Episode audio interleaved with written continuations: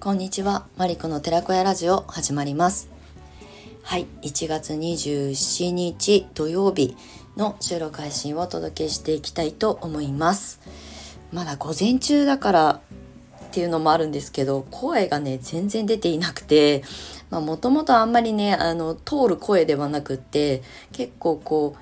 あの、思いのほかロートーンで話しちゃうん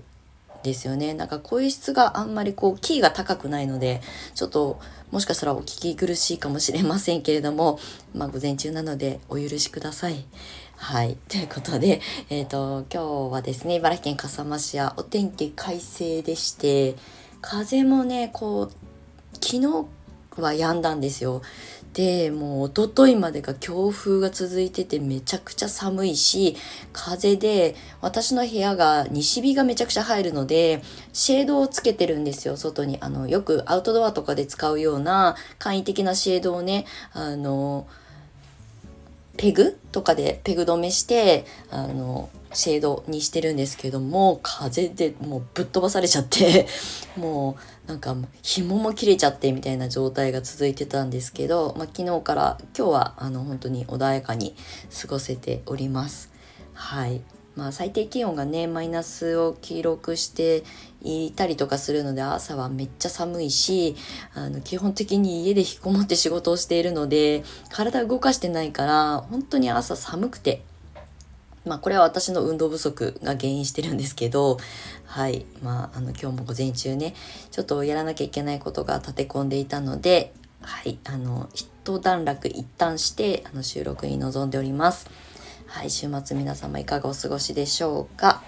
はい。え、っ、ー、と、先にお知らせをえー、させていただきたいんですが、2つありまして、まずはクレカフェシップの新規のメンバーさんの募集受付を、まあ、引き続きしておりまして、えっ、ー、と、1月末までの、えっ、ー、と、受付で、あの、現行の、え募集要項をあの締め切らせていただこうと思います。で、2月以降はですね、クレカフェシップ、まあ、旧クレイカフェというプログラムというかねコミュニティを立ち上げた時の、まあ、クレイかけるグリーンコーヒーっていうところにね戻って新しいまあ、うん、新しいというか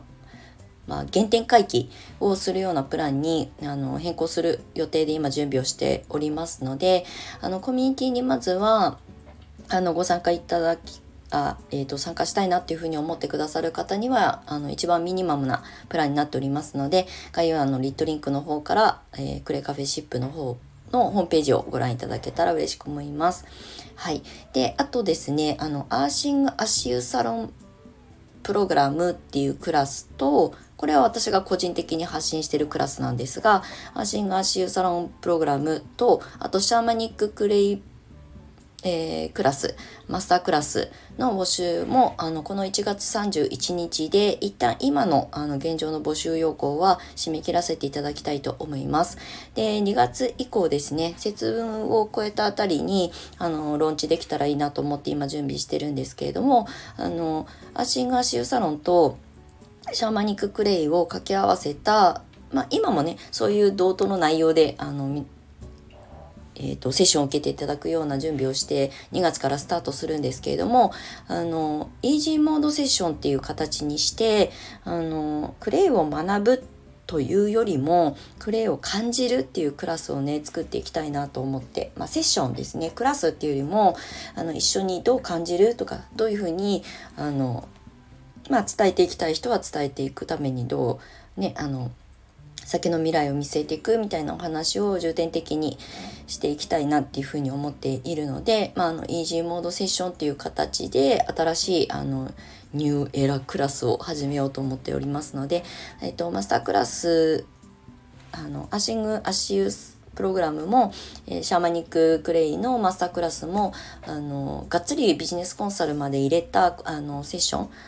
が込み込みのあの募集はこの1月末で終了とさせていただきますので、あの、どちらのクラスも、もしご興味ある方は、ぜひ、あの、概要欄のリットリンクの方からご覧いただきたいんですが、えっ、ー、とですね、あえっ、ー、と、シャーマニッククレイのマスタークラスに関しては、あの、リットリンクに上げていなくて、申し込みフォームしか上がってないんですよ。で、詳細に関しては私のインスタグラムの、あの、ホームのページの方に、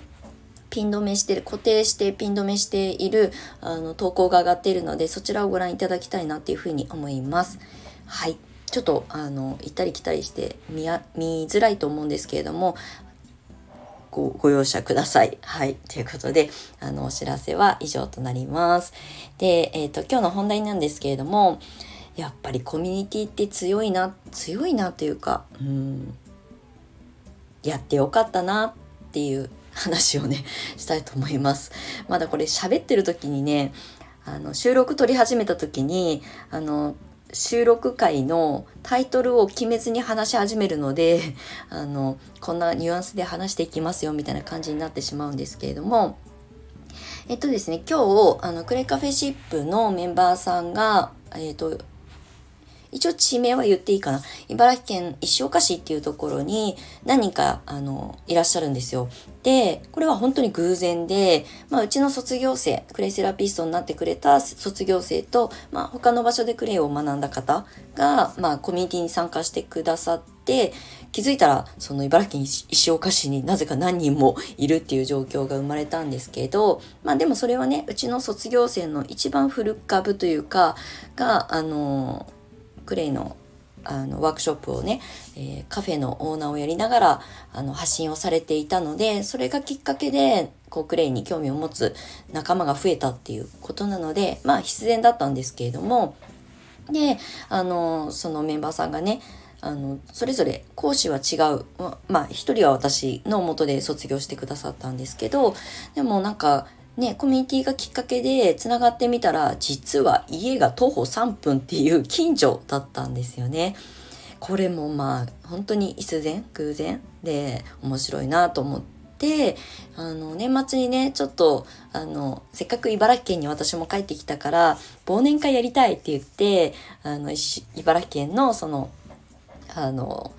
メンバーさんが、まあ私も車で30分も走ればあの行ける場所なのであのみんなで集まろうよって言ってあのようやくちゃんと対面でね集まったんですよ。まあ全員が来れたわけじゃないんですけど来れる人がね来てあの一緒に飲んだんですよね。まあ、お酒大好きな2人と あのテンション高い1人と なんかあのすごい楽しい時間だったんですけど本当に近所でうんなんかね徒歩3分圏内にクレイセラピーを伝える仲間がいるってす強敵じゃないですか なんかすごい面白いなと思ってまあこれはねでもコミュニティを作ったからまあ多分きっと出会えた2人だと思うんですよね。これはちょっと私の自負であの作ったからまあねそこに興味を持って参加してくださったお二人が多分すれ違ってたかもしれないけどお互いのこと知らないからね、お互いまさか徒歩3分圏内でクレイを発信する人たちがいるなんて、なかなかね、知りうることもないですよね。うん。なんかそういうことがきっかけで、今日はね、あの、えっ、ー、と、お一人のお家の、あの、軒下で、あの、ポップアップのスタンドを、あの、二人で、あの、発信をしています。そう。なんかね、その写真とか動画とかがね、インスタであのシェアされていて、クレカフェシップの方でもあのシェアさせてもらってるんですけど、なんかやっぱりクレイカフェシップを始めて、これは私がやりたくて始めたことなんですけど、参加してくださる皆さんの、なんかそういう営みを見てると、あ、やっぱり一人でやり続けるって、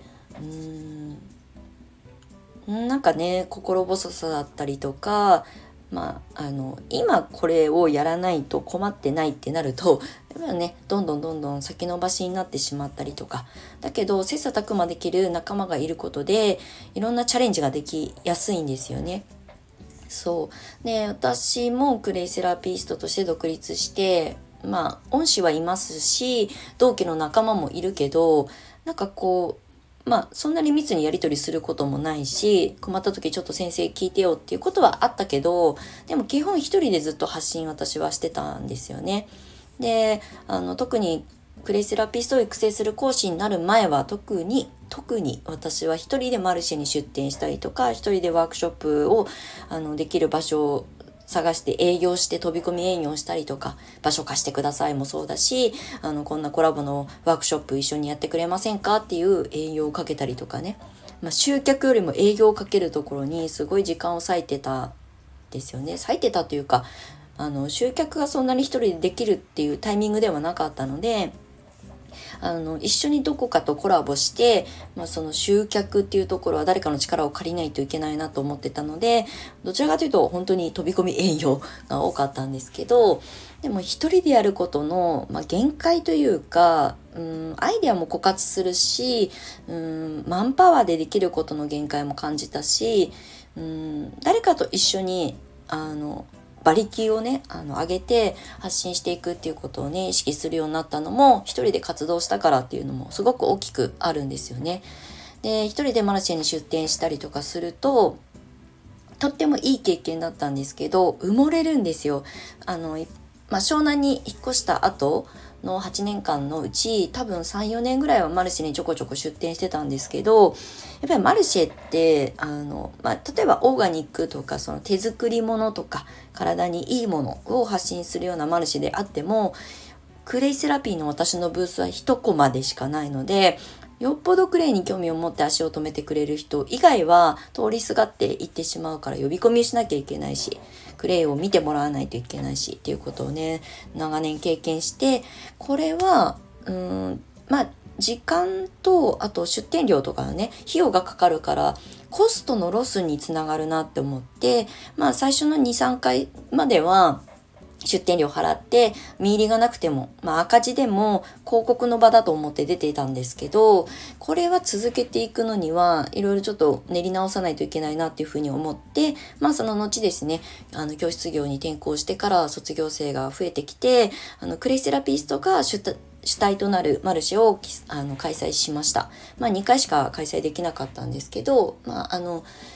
本当は続けたかったんだけどコロナが来ちゃってあのマルシェみたいなものがなかなかできなくなったっていうのもあって3回目ができなかったんですけどでも過去2回ねあの私がオーガナイザーとしてスタートして、えーと、卒業生に出店者としてブースを作ってもらってでそれを2回やったんですよ。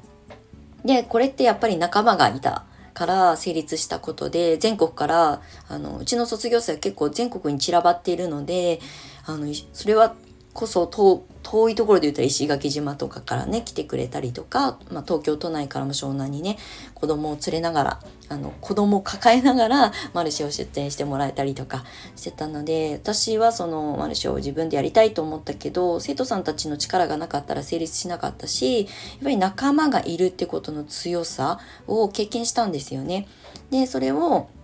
今はあのまあ、どこにいてもつながっていられるような状況を作りたいなと思って、まあ、クレカフェシップという形にして、まあ、デジタルコミュニティですね、まあ、オンライン上でつながって、まあ、あの近所にね住んでいれば一緒に何かができるっていうそういうコミュニケーションが取りやすいような形にしたいなと思って始めたのがあの3年前なんですけれどもなんかねそれがちょっとずつあの形になり始めあの参加してくださってるメンバーさんたちが横のつながりを作り始めてくれて私がトップダウンで何かをみんなと一緒にこうしようよああしようよっていうんじゃなくて気づいたらねあの近所だから一緒にやろうよポップアップみたいなことがちょっとずつ起き始めてきて。で、まあもちろん近所にね、仲間が、あのメンバーの、あの、仲間が住んでなかったとしても、オンライン上でできること考えても面白いよねっていう風に、ちょっと思考の転換をしてくれるようになってきて、あ頼もしいなっていう風に思います。うん。だからね、本当あの、コミュニティ時代だって散々世の中では言われてますけど、まあ、いち早くではないにしても、まあ4年近く前、今4年目なので、まあ3年、前に立ち上げて関わってくださる皆さんのおかげであコミュニティのまあ必要性だったりとかうんと優位性だったりとかっていうことをねすごく感じさせてもらってるのでまあクレカフシップはもっと今年、あの、飛躍させたいと思っています。これは私が一応ね、あの、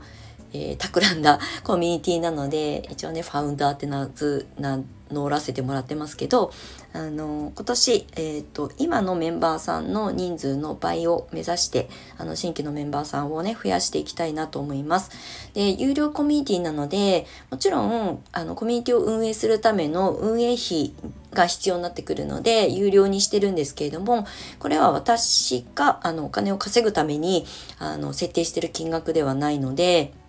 まあ、サポート料だったりとか、まあ、そのコミュニティを運営するために必要な経費だったりとかを計算して、あの、いただいているだけなので、私は、まあ、オンラインサロンみたいな、まあ、位置づけになるかもしれないんですけど、あの、それをね、あの、見入りがあったからって言って私の収入がうわふわするわけでは全然ないんですよ。はい。まあ、いろんな何かしらの発信をする時とか、新しい試みを、あの、えー、企画する時とかにあの経費として回しているので、はい、なので本当にあのコミュニティに関しては私の、まあ、言ったら稼働をフルパワーで動かしながらやっておりますので、えっ、ー、と、まあこれからはね、クレカフェシップのあの新規のメンバーさんの参加フィーをいただいたものを集めてね、寄付とかもしていきたいと思いますし、まあ、いろんなことをね、これから循環型で考えてやっていきたいなっていうふうに思っています。はい。なので、あの、クレイを伝えてね、発信して、ライフワークにっていうテーマにしているので、クレイを伝えてお仕事をしていきたい方、これは、あの、企業だけじゃなくて副業も一緒です。で、クレイを、あの、メニューに取り入れて、あの、クレイを発信していく仲間が欲しいっていう方もね、ぜひぜひ、あの、ご参加いただけたら嬉しく思います。うん、なんかこう、ほっといたら多分一人だったら、うん、手つかずのまま1年2年過ぎちゃって、たかもしれない人たちが今こうやってねあの今日はマルシマルシェじゃないやあのポップアップのねあのスタンドを軒先で2人でやってるね、息子さんが手伝って写真とか動画撮影をしてくれてる姿を見てねあなんか微笑ましいしあの老婆しながらなんかこう嬉しいなと思いながら 見届けております。はい。なので、まあ、コミュニティ時代、コミュニティ時代って言われているけどそこに乗るとあの乗っかっちゃうとすごくね自分が想像しなかったチャンスだったりとか可能性に出会えると私は思っているのであの、まあ、クレイの私のコミュニティだけじゃなくてねあのやっぱり何かうまくいってるとか加速させられるこさせて